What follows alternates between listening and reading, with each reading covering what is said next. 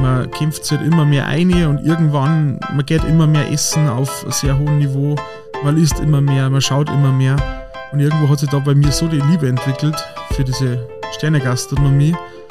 Und habe aber eigentlich nie gemeint, dass ich, das, dass ich da hinkomme, weil, wie gesagt, ich habe eigentlich, ich war früher so Schnitzel Schweinsbrandkoch.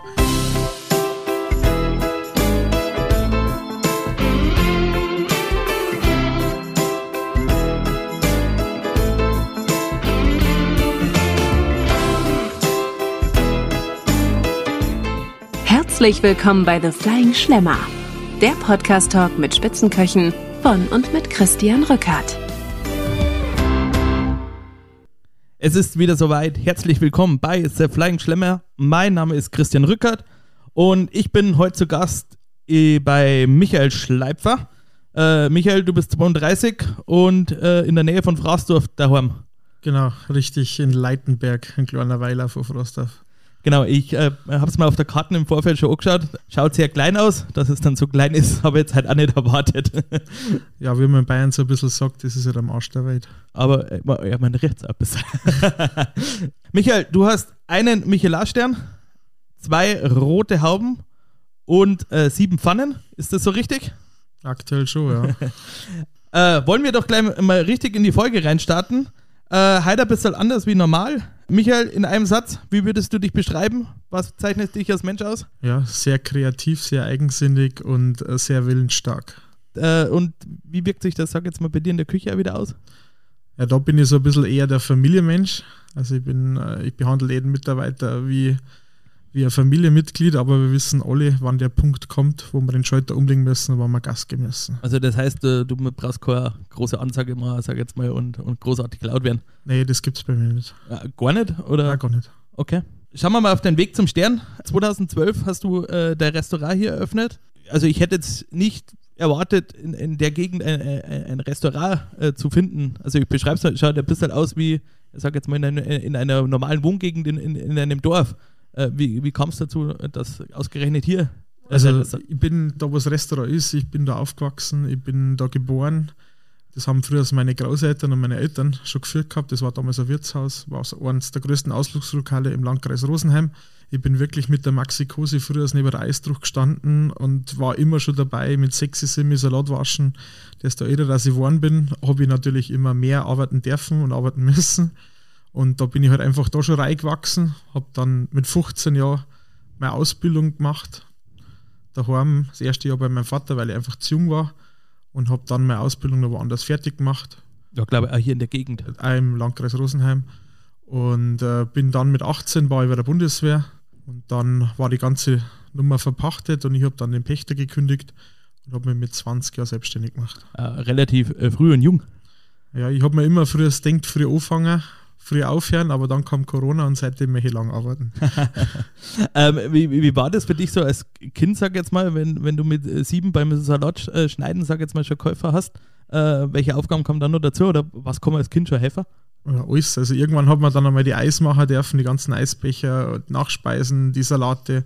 Das ist immer von Jahr zu Jahr mehr dazugekommen. Dann weil wir es so ist an Bayern, da stehst du mit 12, 13 an der Schenk und schenkst Bier ein. genau, und so hat es sich halt immer weiterentwickelt und irgendwann einmal mit 15 Jahren, dadurch, dass mein Vater arbeitsunfähig geworden ist, habe ich halt in relativ jungen Jahren das schon gelernt, einmal einen Betrieb so zu leiten, wenn du da bist. Und äh, dadurch bin ich eigentlich in die ganze Nummer eingewachsen und ich kenne das nicht anders. Ich bin ein Gastrokind. Äh, du beschreibst dein Restaurant hier äh, als Casual Fine Dining Restaurant. Was verstehst du darunter? Ja, mir ist ja ganz wichtig, äh, dass wir auf dem Teller das allerhöchste Niveau bieten, aber dass jeder Mensch zu uns so reinkommt, wie er sich wohlfühlt. Also wir schreiben kein Sakko nicht vor. Mir ist es wirklich egal, wenn du in der Jogginghosen kommst und da fühlst du dich damit wohl und du bist du selber, dann kommst du so. Nur einfach nur in ein Wohnzimmer gehen, hinhocken, Spaß haben und daheim fühlen. Äh, wir, wir haben es witzigerweise in, in der ersten Folge also gehabt, äh, der Max, der, der handhabt das also, hat sogar auf der Homepage draufstehen, kommen da immer mehr so äh, Restaurants, sag jetzt mal im Fine Dining Bereich, wo, wo es einfach heißt, okay, come as you are. Genau, ist ja wichtig, dass man einfach den Zugang auch zu den jungen Leuten findet.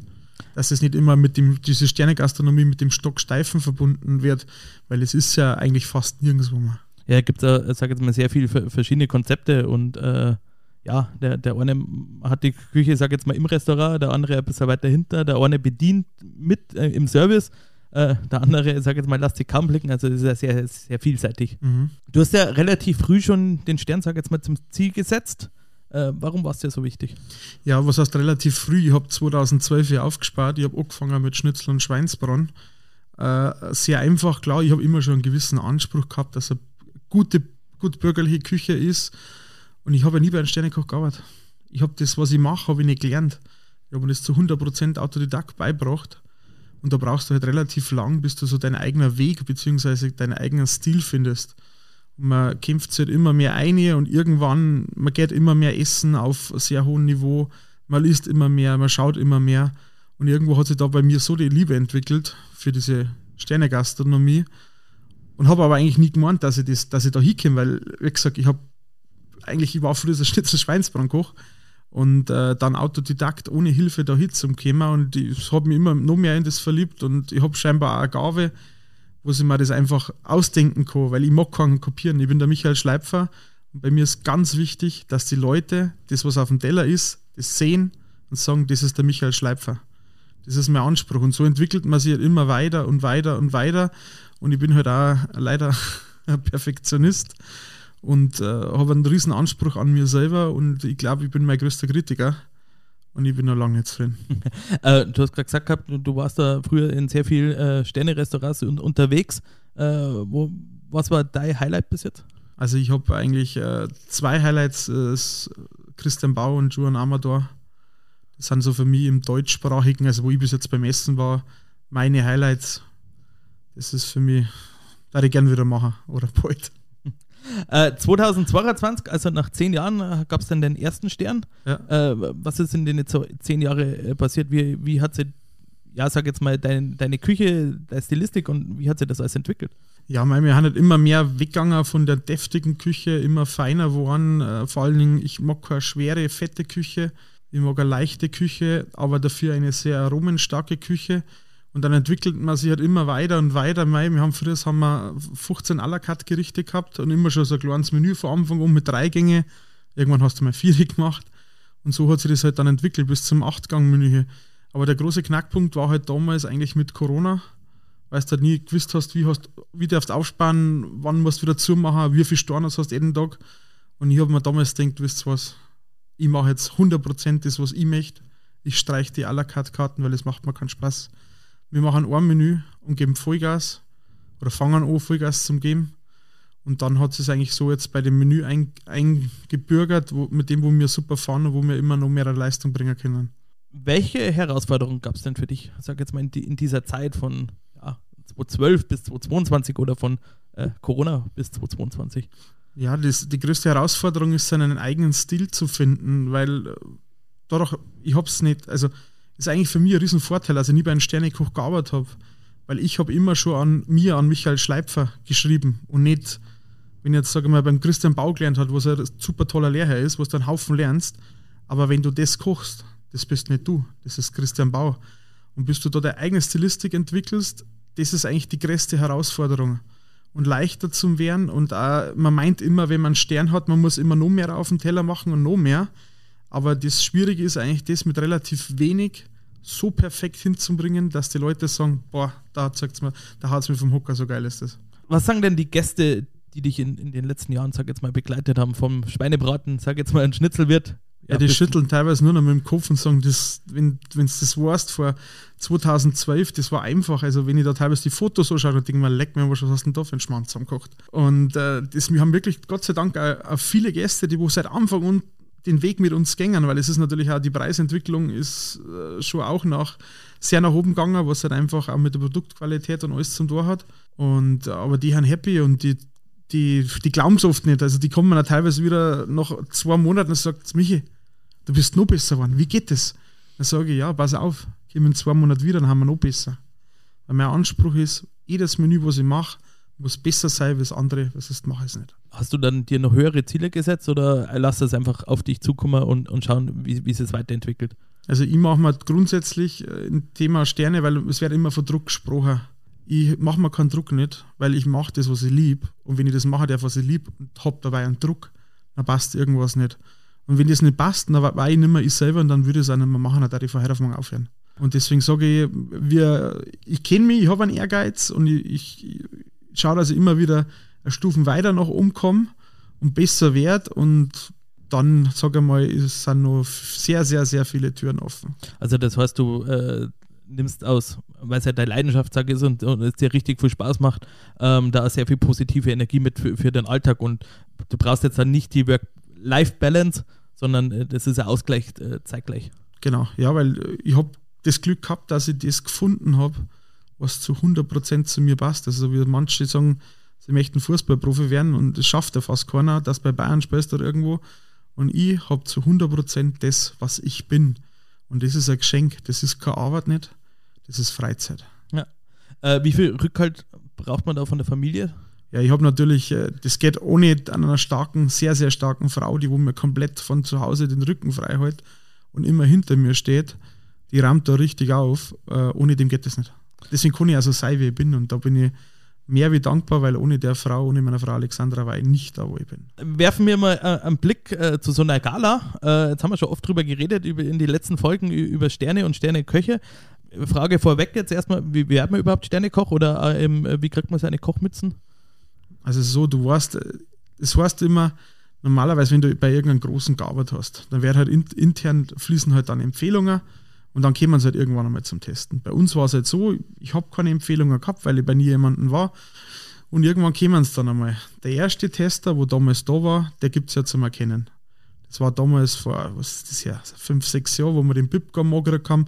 Da haben wir halt noch gut bürgerlich gekocht und dann sagt er, ja, es gibt es normal alle sieben bis neun Jahre gibt es immer wieder einer zum Erkennen, aber sonst kriegst du es nicht mit. Du kriegst irgendwann deinen Erhebungsbogen, was du ausfüllen kannst und dann hoffst du halt, oder was heißt hoffen? Man glaubt halt einfach daran, dass irgendwann die Einladung kommt. Und wir waren uns so sicher, dass die kommt, so dermaßen, weil wenn das nicht gelangt hat, dann habe ich gesagt, dann hör auf.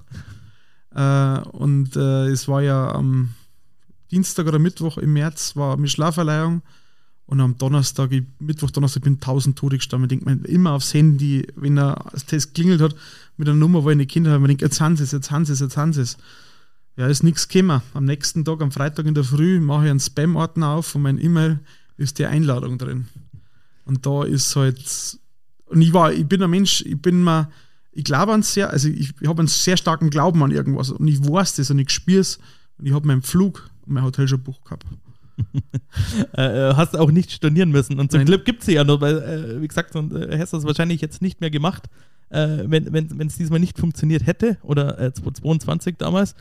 Hat, hast du mit, sag jetzt mal, mit, mit Stornierungsmöglichkeiten gebucht oder nee. die günstigste Möglichkeit, weil sie meistens ja ohne Storno.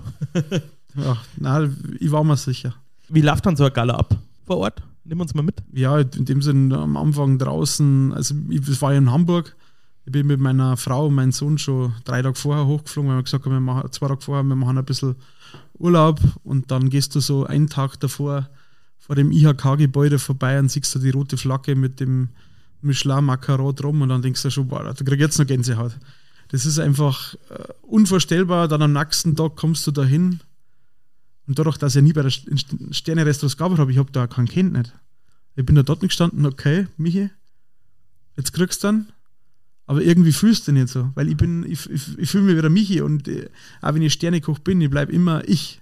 Ich verändert mich nicht und dann meist halt der Einlass, gehst da rein, dann gibt es halt einmal ein bisschen was für die Seele, also ein bisschen Champagner und ein bisschen was zum Essen. Da ist dann ganz gut, weil du bist halt sehr aufgeregt, dann kannst du ein bisschen runterholen. Aber, ein bisschen mehr Champagner, dass du nicht mehr so nervös bist. Und irgendwann geht es halt dann in den großen Raum, wo dann die Gala stattfindet. Haben sie die auch gesagt gehabt, weil, wie du gesagt hast, äh, eher unbekannt, haben, äh, haben sie, haben ich sage jetzt mal die anderen gefragt, wer ist jetzt das? Ja, das kann schon sein, aber das ist mir wurscht. Wie du vorher schon gesagt hast, du hast ja deine äh, Stilistik äh, autodidaktisch äh, beigebracht.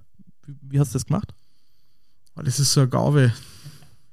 Das ist eigentlich unbeschreiblich. Also, ich darf das immer gar nicht so verzeihen, weil die manchen schütteln mit dem Kopf und denken sie, der, der sauft viel oder nimmt irgendwas. Aber mein, das, das kommt bei mir einfach. Es ist so, ich liege teilweise um, um 12 Uhr im Bett und denke mir, boah, kommt wirklich ein Produkt, was ich noch nie gegessen habe.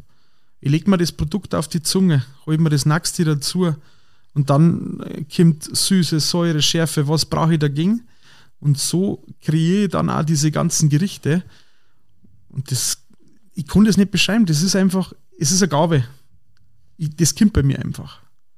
Also äh, quasi so wie, wie die Personen, die, sag jetzt mal, das audiovisuelle Gedächtnis haben und die Noten hören können, äh, ohne dass sie es jetzt auf dem Blatt Papier lesen. Kann man das so vergleichen? Ja. Du hast ja zwei Bücher geschrieben. Mhm. In einer deiner beiden Bücher schreibst du, äh, mit einem Krokodilsteak und Mokka Grünalgen kann ein jeder Depp beeindrucken. Wieso ist das keine große Kunst? Ja, es ist also, sag einmal, man muss auch mit einfachen Sachen, also mit Knödelbuch war es halt einfach da, was zu kreieren, was auch der Otto Normalbürger einfach äh, aus einfachen Sachen was Tolles zaubern kann und was auch jeder an Produkten kriegt und einfach einen Spaß hat.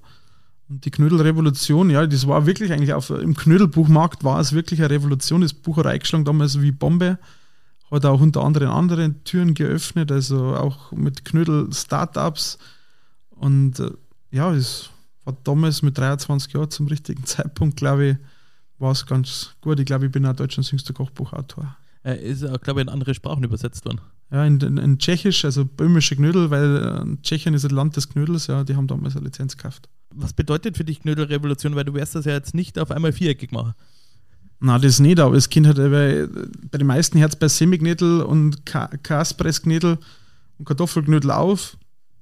Da gibt es ja so viele verschiedene Sachen, aus was man die Teige machen kann, wie man es füllen kann. Unterschiedliche Garmethoden, dämpfen, kochen, braten, auch Flemmen. Wir haben ja diesen flambierten Knödel dabei, mit, mit Rum abflambiert. Und einfach, dass man da mal für den normalen Haushalt einfach mal die Ideen ein bisschen öffnet, was man eigentlich alles draus machen kann. Vor allem, das sind ja Knödel, das ist eine Sache, das braucht nicht viel Aufwand, es kostet nicht viel Geld und es schmeckt einfach saugut und es ist halt einfach so ein herzenswarmes Essen. In deinem Buch, sag jetzt mal, habe ich ja gesehen gehabt, du äh, ja, flambierst Knödel. Mhm. Äh, was macht das mit so einem Knödel, wenn, wenn man da mit Feuer drauf geht? Ja, ich sage einmal, das ist ja der Zuckerdotten und das karamellisiert ja den Zucker ein bisschen mit und du kriegst halt ein leicht rauchiges Aroma, vor allen Dingen mit dem Rum. Der Dotten, das ist einfach, sag einmal, ganz ein anderer Geschmackssinn, was man jetzt vom Knödel so nicht gewohnt ist. Und das ist mein Lieblingsrezept auch aus dem Buch. Jetzt hast du es eigentlich schon beantwortet, äh, wel, welche Art der Knödel die liebsten ist, aber ähm, Süße. Ka Kartoffelknödel oder Semmelknödel, fragen wir die jetzt so. Also ich bin eigentlich eher der Fan schon auf Semmelbasis und vor allen Dingen, wenn es halt dann süß werden, das ist mein absolutes Highlight. Jetzt bin ich der Meinung, äh, dass ja mittlerweile fast jeder irgendwie glaubt, ein, ein Kochbuch zu sch schreiben zu können, obwohl er nicht viel, viel Ahnung hat. Wie denkst du darüber aktuell? Mei, soll jeder seine Erfahrungen machen. Ich habe mit 25 aufgehört, Kochbücher zu schreiben, habe es auch nicht vor, dass ich es nochmal mache, weil es halt einfach nur so einen gewissen Zeitabschnitt wiedergibt. Ich sage, diese Knödel, wenn man diese Knödelrevolution sieht, das ist ein richtig tolles Buch. Aber man verändert sich ja. Also so vor allem für mich, das war damals, habe ich gut bürgerlich gekocht, da, war, da hat es zu mir passt. Mittlerweile, es passt nicht mehr. Deswegen sind so Kochbücher, ich habe ich gesagt, eins habe ich mir geschworen, eins schreibe ich noch in mein Leben und das ist, wenn ich aufhöre. Äh, Biografie. Ja, nein, ein Kochbuch. Ein Kochbuch. Wirklich ein reines Kochbuch, weil das waren dann meine letzten Sachen und das ist aktuell dann. Aber ich sage mal, es gibt so viele Kochbücher auf dem Markt, es gibt vereinzelt sehr gute, aber vereinzelt ist es immer so, jeder Koch hat das Gefühl, man muss ans schreiben, aber die Erfahrung ist am besten, wenn er das einfach selber macht. Hast du dann selber früher früh Bücher gelesen? Ich glaube nicht eins.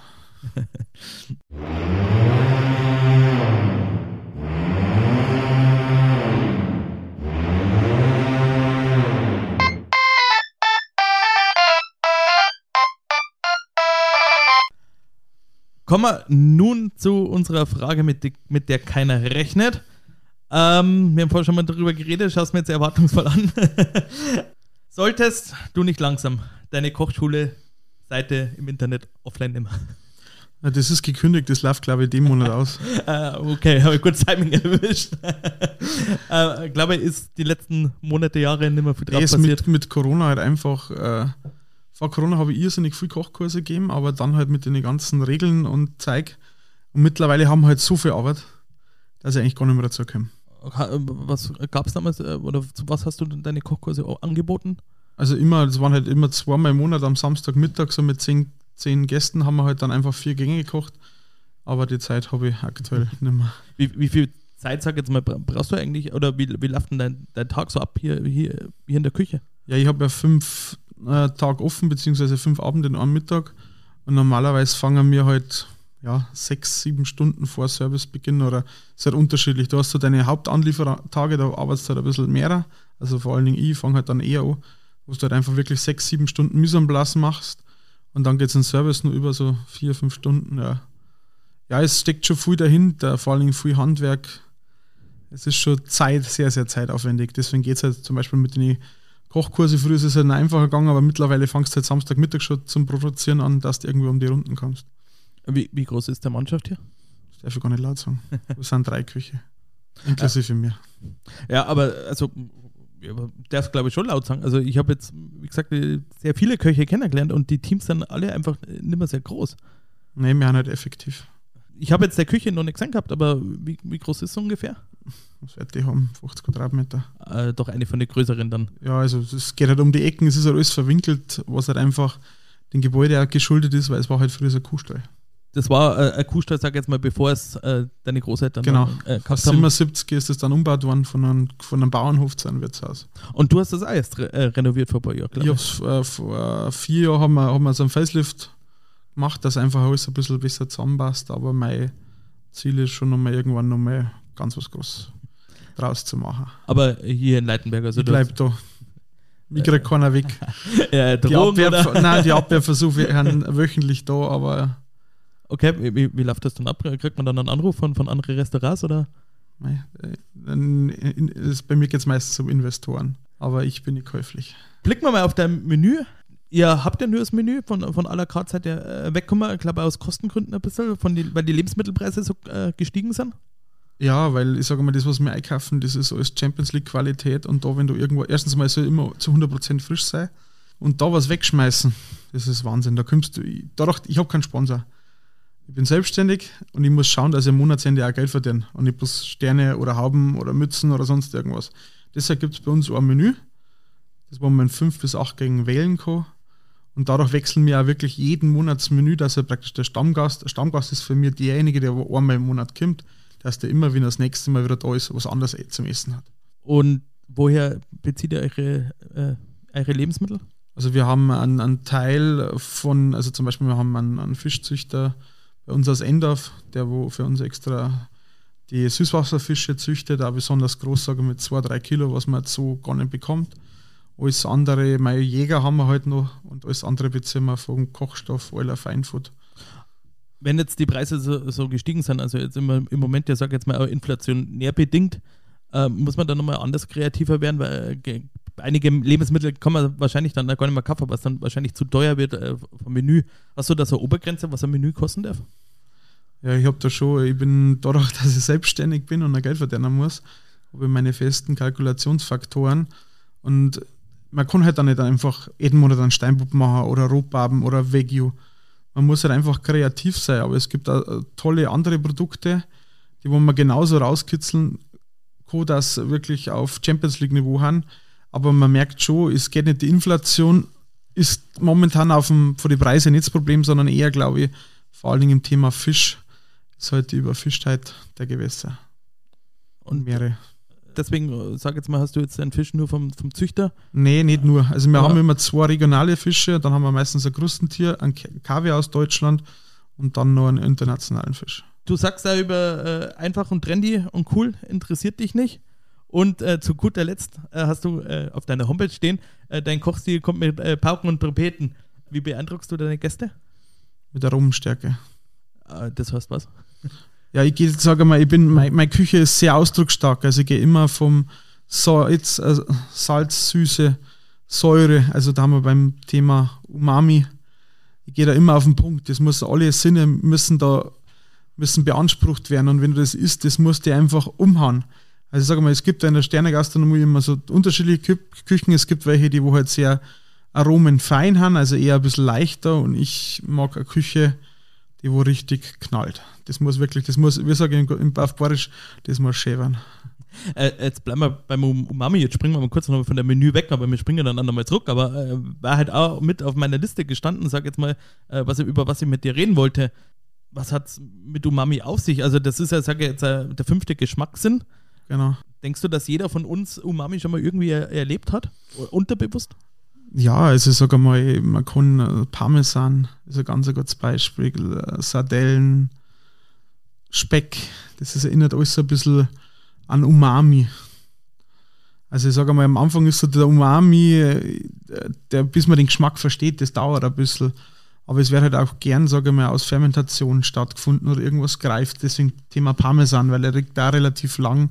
Und wir machen halt ganz viel, wir erzeugen unser Umami durch äh, fermentierten Pasten, durch, also durch Misos, durch Sojasoßen.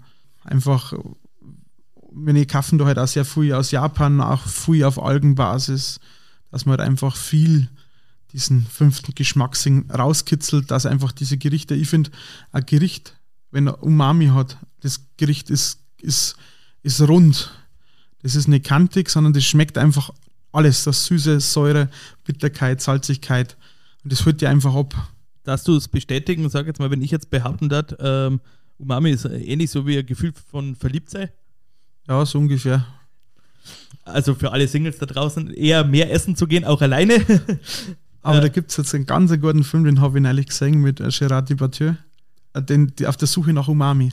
Findet man den überall aktuell? Oder? Der ist jetzt, glaube ich, vor vier Wochen auf Blu-ray rausgekommen.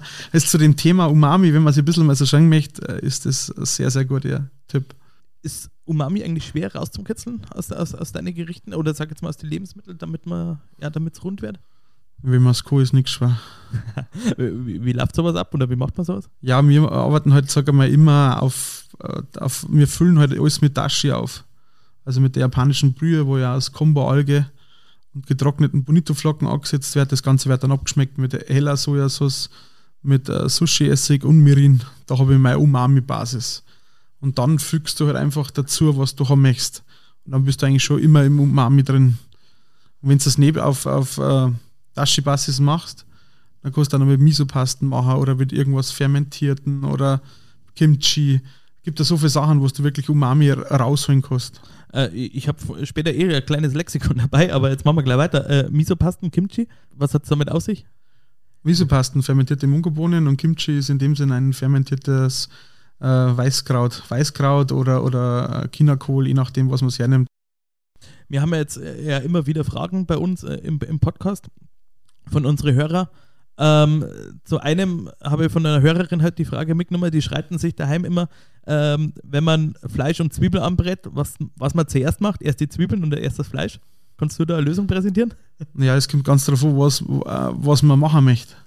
Was, was sollte das werden? Möchtest du Geschnetzels machen? Ist es normal das Beste, du, du bratst das Fleisch links, rechts an in der richtig heißen, glühenden Pfanne. Das ist ganz wichtig, weil viele machen haben den Fehler, dass die Pfanne zu kalt ist, kurz anbraten, dann raus auf einen Teller und dann die Zwiebeln rein und dann setze in dem Sinne meine Soße an und dann kann ich irgendwann das Fleisch wieder hinzufügen. Also äh, du darfst das dann im Nachgang. Im Nachgang. Äh, Gibt es da was, wo du sagst, okay, dann da das jetzt umdreht machen? Nee. Ähm, und äh, das zweite war, wenn ich jetzt als Gast in ein Sterne-Restaurant komme, wie lange darf es denn dauern, bis ja von der Bestellung bis zum ersten Gang? Bis zum ersten Gang, also sagen wir mal, bei uns ist so zwischen Bestellung und Snacks, also die ersten Fingerfood sage maximal fünf bis acht Minuten. Wenn, wenn das mal einem zu lang äh, dauert, wie, wie das du sagen, spricht dein Service am besten drauf an? Steht da 20 Glas Champagner und wart. Aber jetzt wieder zu deinem Menü. Äh, dein Menü, äh, ich würde sagen, ist international mit asiatischen Einflüssen. Ja.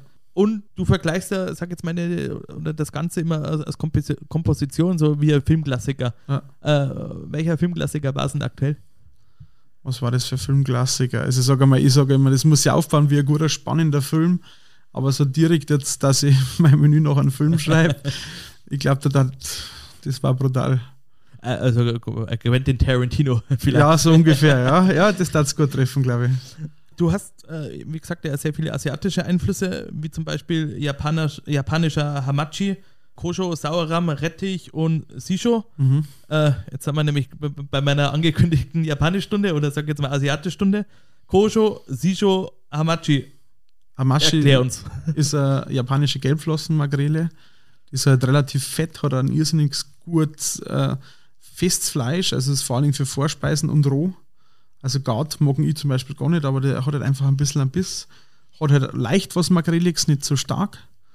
Dann haben wir Koshu. Koshu ist äh, fermentierter Pfeffer mit Yuzu.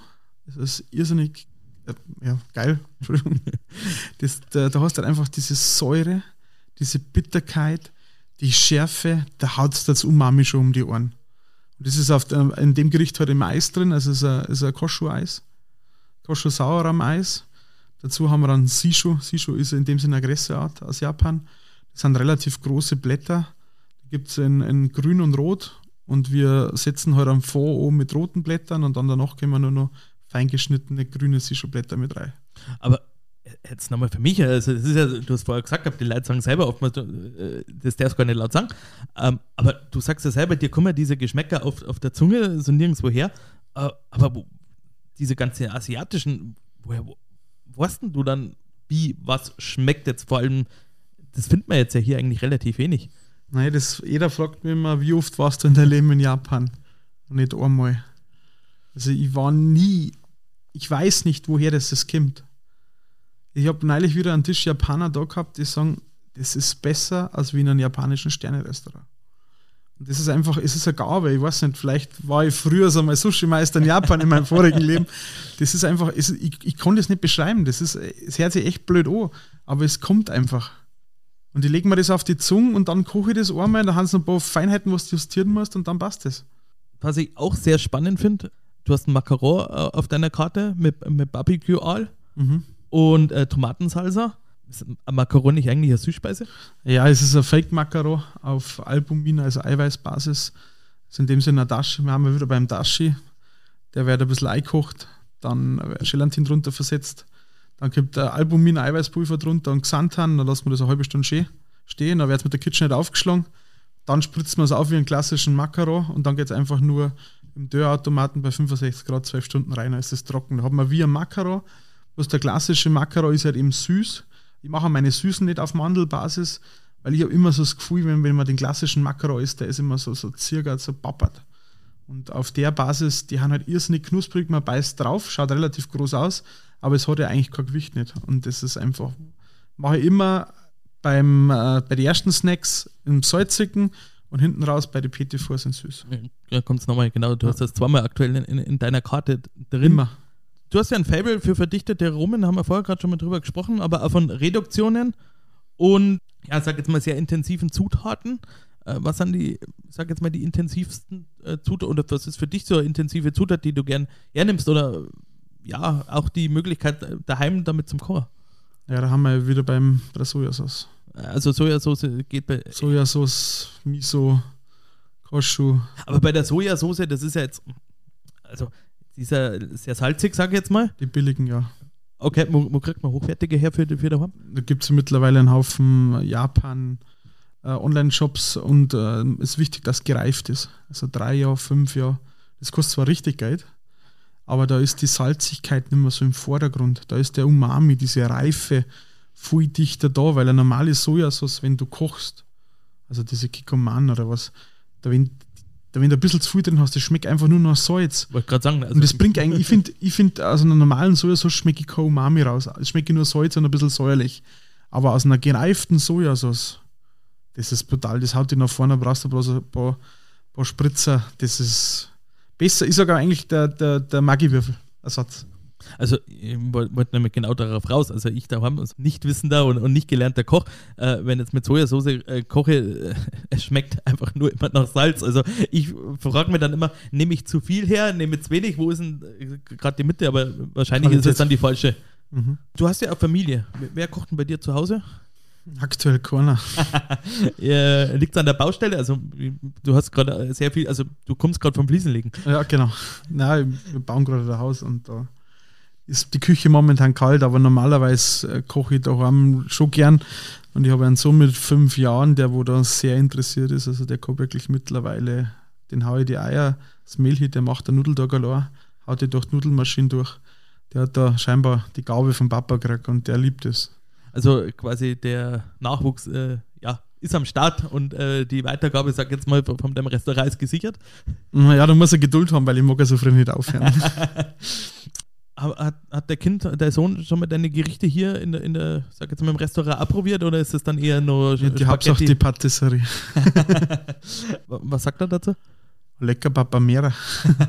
also du kommst mit dem Kocher quasi gar nicht mehr hinterher. Naja, also beim Eis oder so, da ist er ganz schlimm. Also es gibt natürlich, weil mit fünf Jahren essen sie nicht alles. Das Einzige, das Ausgefallene, was er isst, wenn du immer Dosen Kaffee mit einem Löffel hinstellst, ist weg. Äh, wird teuer für, für, für dich. Also kann man mit Kindern im Sterne-Restaurant essen gehen? Also für alle Familien, die uns zuhören? Also ich sage mal so, es ist immer ganz gut, wenn man mit Kind gibt, dass man es einfach dazu sagt. Weil es natürlich immer, sage ich mal, also wir bei uns im Restaurant, wir haben viele Nischen oder so, und wir wollen halt einfach äh, für alle den einen perfekten Abend bieten.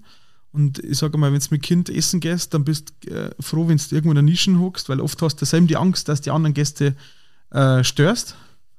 Und deshalb immer dazu sagen, nachfragen und normalerweise, also bei uns ist das absolut möglich. Wir schauen halt immer so, dass halt einfach jeder einen schönen Abend hat.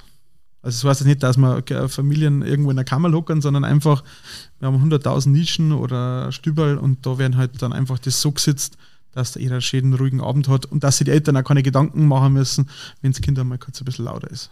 Jetzt zum Schluss noch eine andere Frage. Gibt es einen Tipp, sag jetzt mal, den du, über das was wir jetzt vielleicht nicht gesprochen haben, äh, den du unseren Hörern noch mitgeben würdest zum, zum Schluss?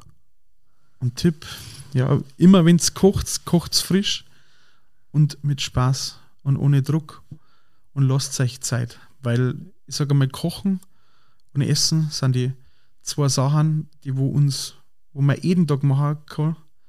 Da muss man nicht reich sein. Man kann sich einfach Zeit nehmen und man versetzt sich in einen Kurzurlaub. Dann, äh, ja, Kurzurlaub. Äh, ich hoffe, ihr habt viel Spaß gehabt bei, bei dieser Folge und auch die Folge war für euch ein Kurzurlaub.